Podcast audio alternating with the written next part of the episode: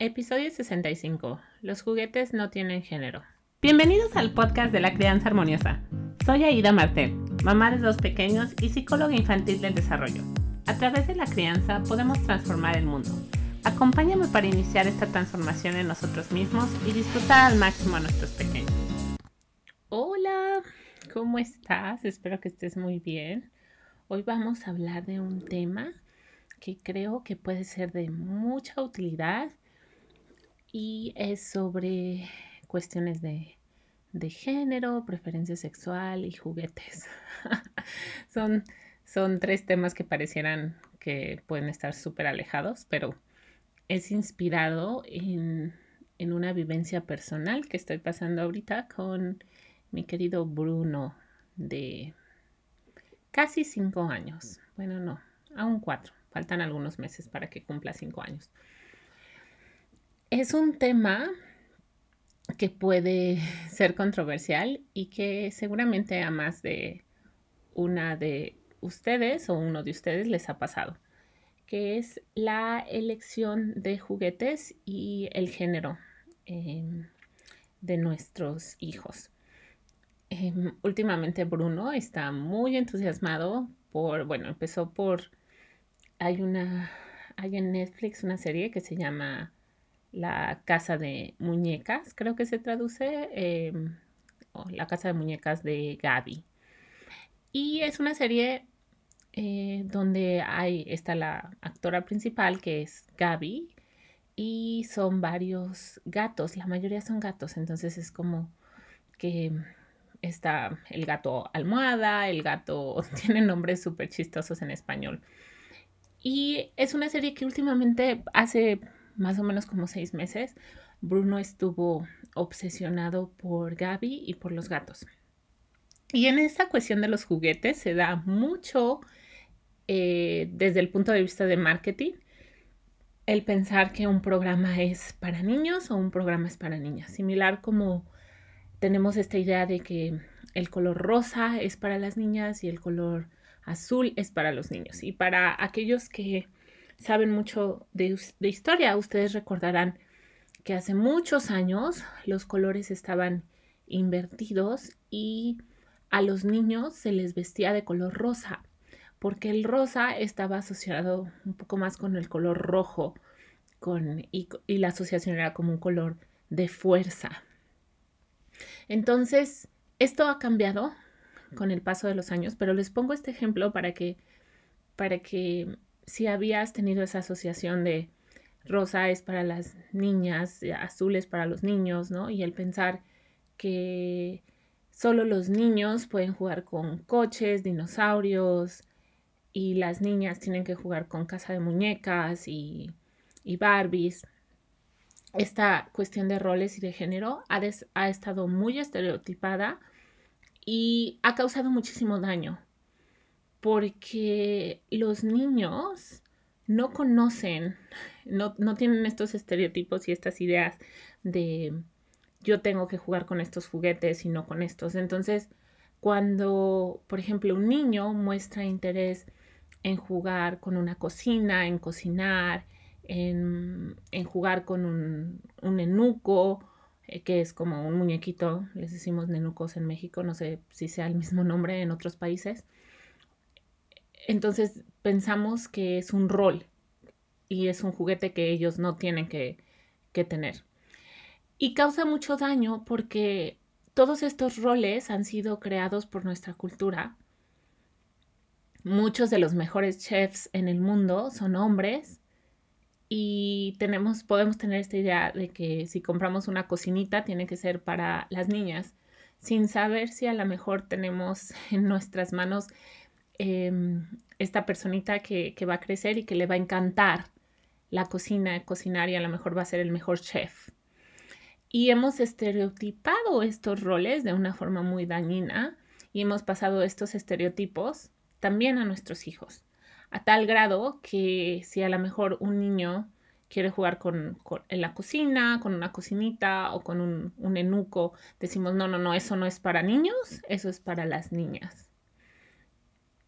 Sin darnos cuenta de las creencias que podemos estarles dando a nuestros hijos, sabiendo que una de las creencias que podemos pasarles más dañinas en el ámbito de la psicología infantil es esta idea de hay algo mal conmigo.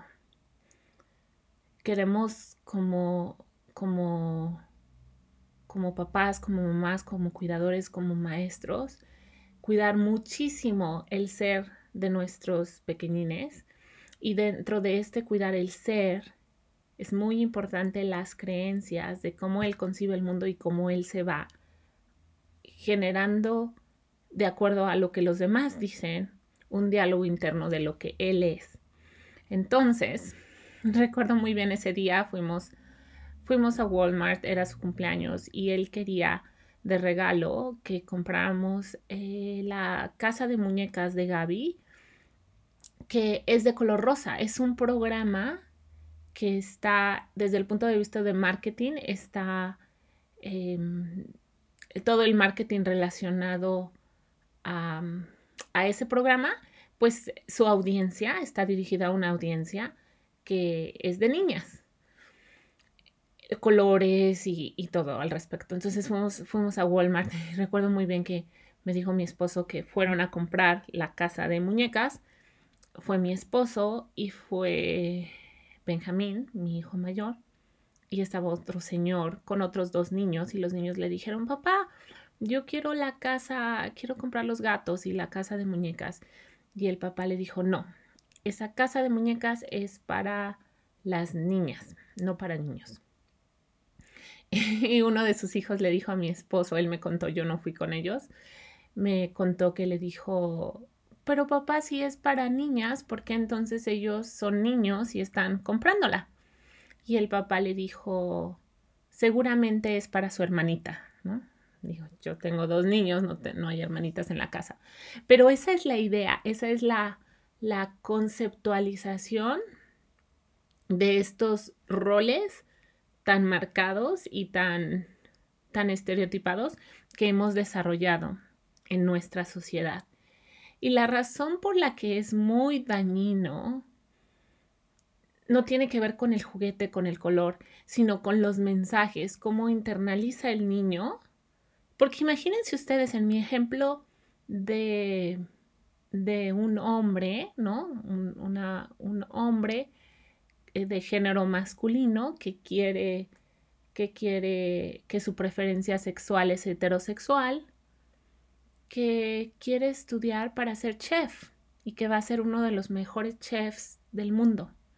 Imagínense ustedes en ese contexto, ¿qué pasaría si ese niño desde pequeño empieza a mostrar muchísimo interés por pasar tiempo en la cocina, por aprender de, de, mamá, por hacer recetas con mamá, por experimentar con diferentes texturas, sabores, ¿Qué pasaría si ese niño a la edad de tres años quiere tener como juguete una cocina con, con, ya saben, los aditamentos, ¿no? Que vienen todos los, que la lechita, que el quesito, todas las cositas así chiquitas, y el refrigerador y la estufa, etcétera. ¿Qué pasaría si ese niño a la edad de dos o tres años quiere ese juguete y la respuesta es no, porque tú eres niño y solamente las niñas juegan con, con, con ese tipo de juguetes. Y peor aún si la cocina es rosa, ¿no?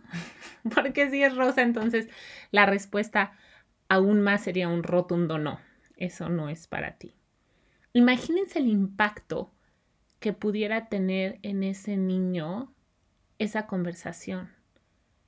Para empezar, el sentir que sus intereses y que lo que su ser quiere me van a estar oyendo mucho hablar del ser. Estoy esta semana de tiempo completo estudiando una certificación en, una metodología que se llama IFS, que es Internal Family Systems, que son los, los sistemas internos de familia.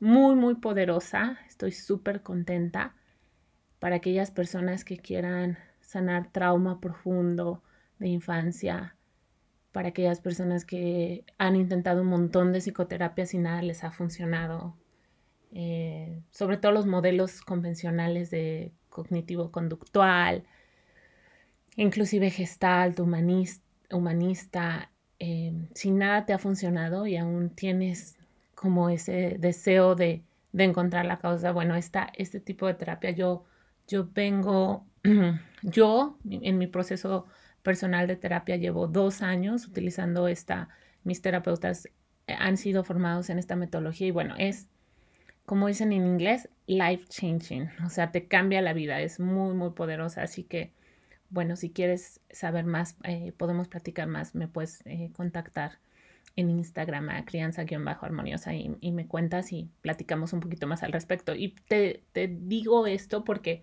cuando hablo del ser, el ser, esta parte íntegra de nosotros que todos tenemos, que es nuestro verdadero yo, los niños tienen están conectados a su ser de una manera extraordinaria y es gracias al trauma que nosotros causamos y la vida misma que interferimos con ese ser.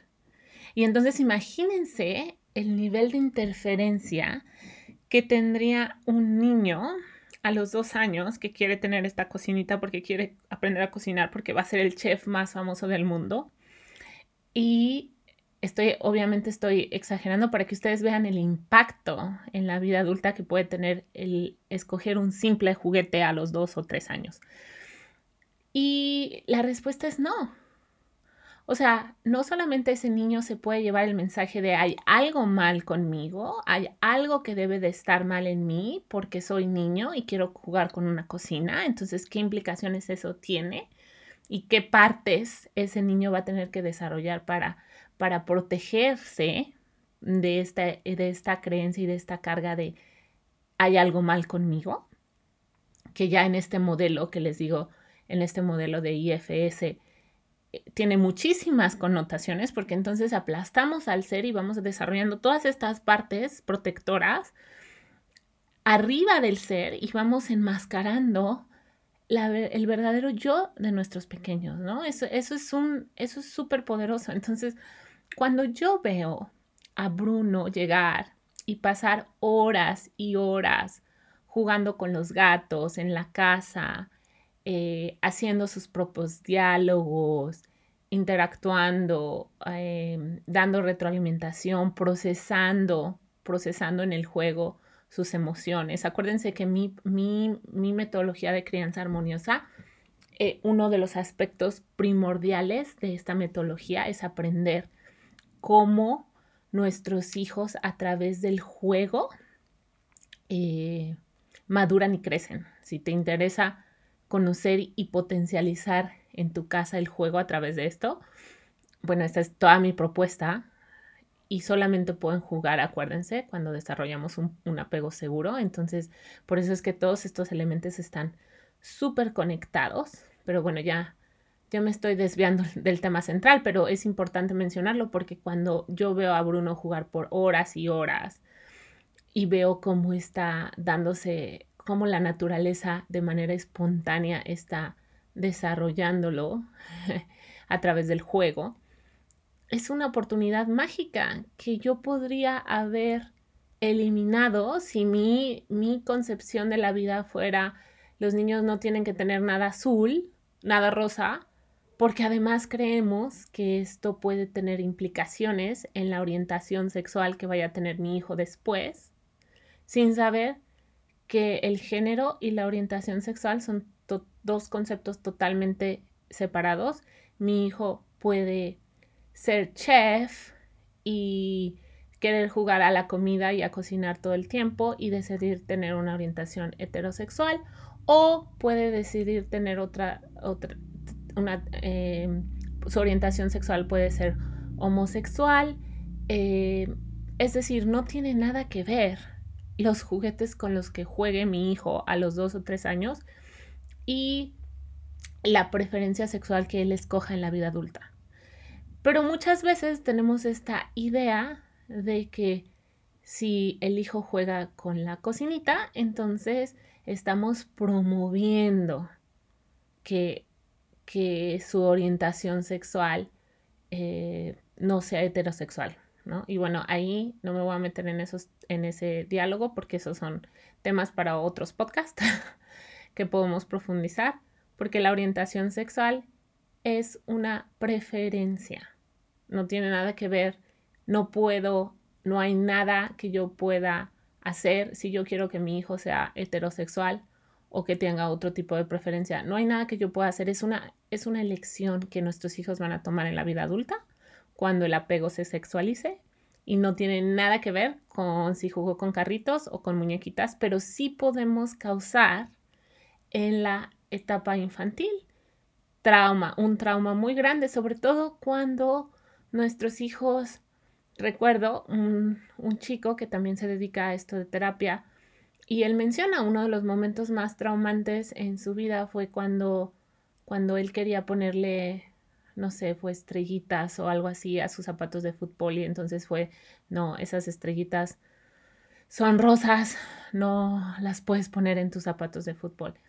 Y yo sé, yo estoy consciente que este podcast va a causar polémica y que algunos de ustedes van a decir, no, es que ahora ya la vida es un mundo es un mundo loquísimo y ya tenemos niños a los tres años que quieren ser niñas y entonces en Estados Unidos ya se está permitiendo que, empiece con, operaciones y, podemos, o sea, meternos en, temas súper profundos que no es que no es la idea de este podcast. La idea de este podcast es que ustedes sepan que los juguetes, que los niños pueden jugar con lo que se les dé la gana y que los juguetes no tienen género, que esos géneros y esos roles los hemos establecido nosotros como adultos.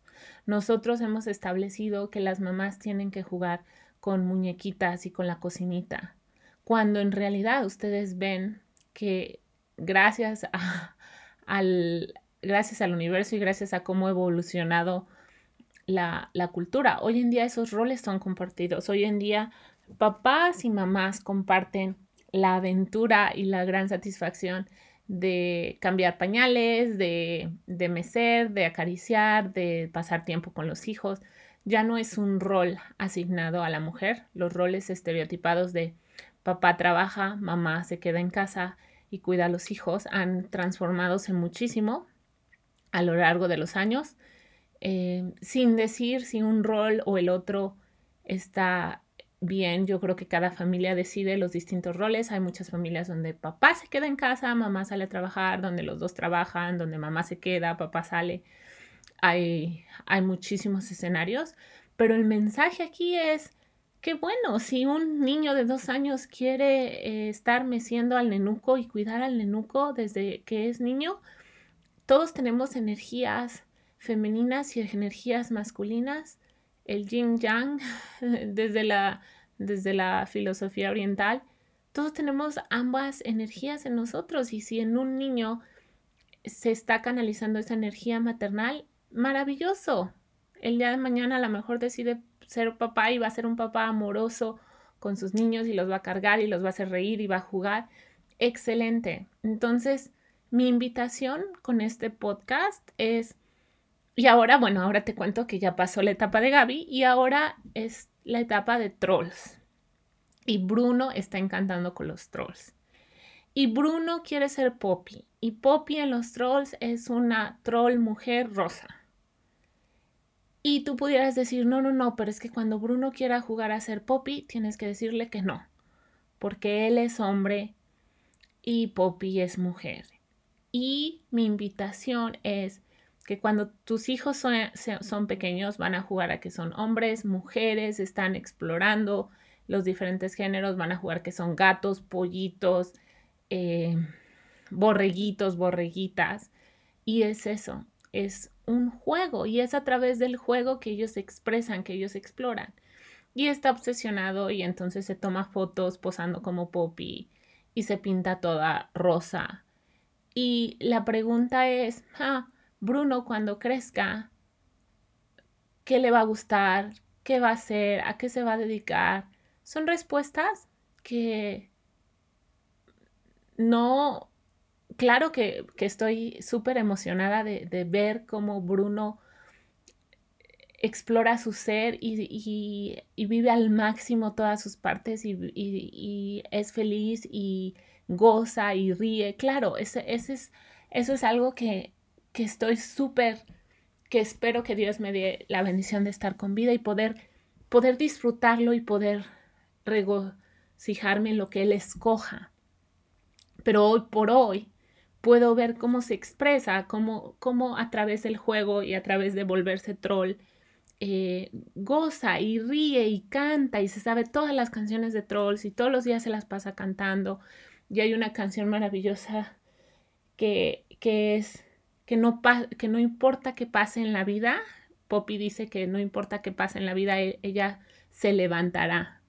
Y entonces yo veo a Bruno cantándola con tanta emoción, con tanta, con tanta lendura, con tanta ternura, que yo digo, sí, mi amor, no importa qué pase en tu vida, tú siempre te levantarás.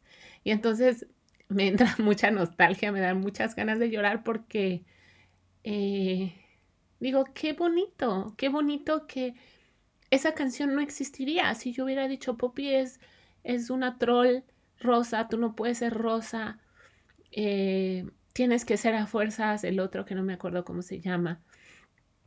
Todo, todo, esa, todo ese potencial, todos todo esos, esos mensajes bonitos y esas, esas alegrías y, y, ese conocimiento se, y esa intuición de él conectar con su verdadero ser se perdería en tabús, en roles eh, fijados por la cultura, en, en aspectos tóxicos de, esta manipulación de, los juguetes y, y, asignación de género. Bueno, espero que este episodio te inspire. Si te surgen dudas, mándame un correo, me encantaría saber. Eh, muchas gracias por escucharme. Si te sirvió este podcast, por favor, compártelo con más mamás y papás. Vamos a hacer público este conocimiento para que podamos transformar el mundo un niño a la vez. Te quiero muchísimo, cuídate mucho y eh, nos escuchamos pronto. Si disfrutas escuchar este podcast, te va a encantar mi guía gratuita Los 10 principales errores en la crianza de los hijos y cómo evitarlos. Puedes pre-registrarte para recibirla con tu nombre y correo en www.crianzaharmoniosa.com.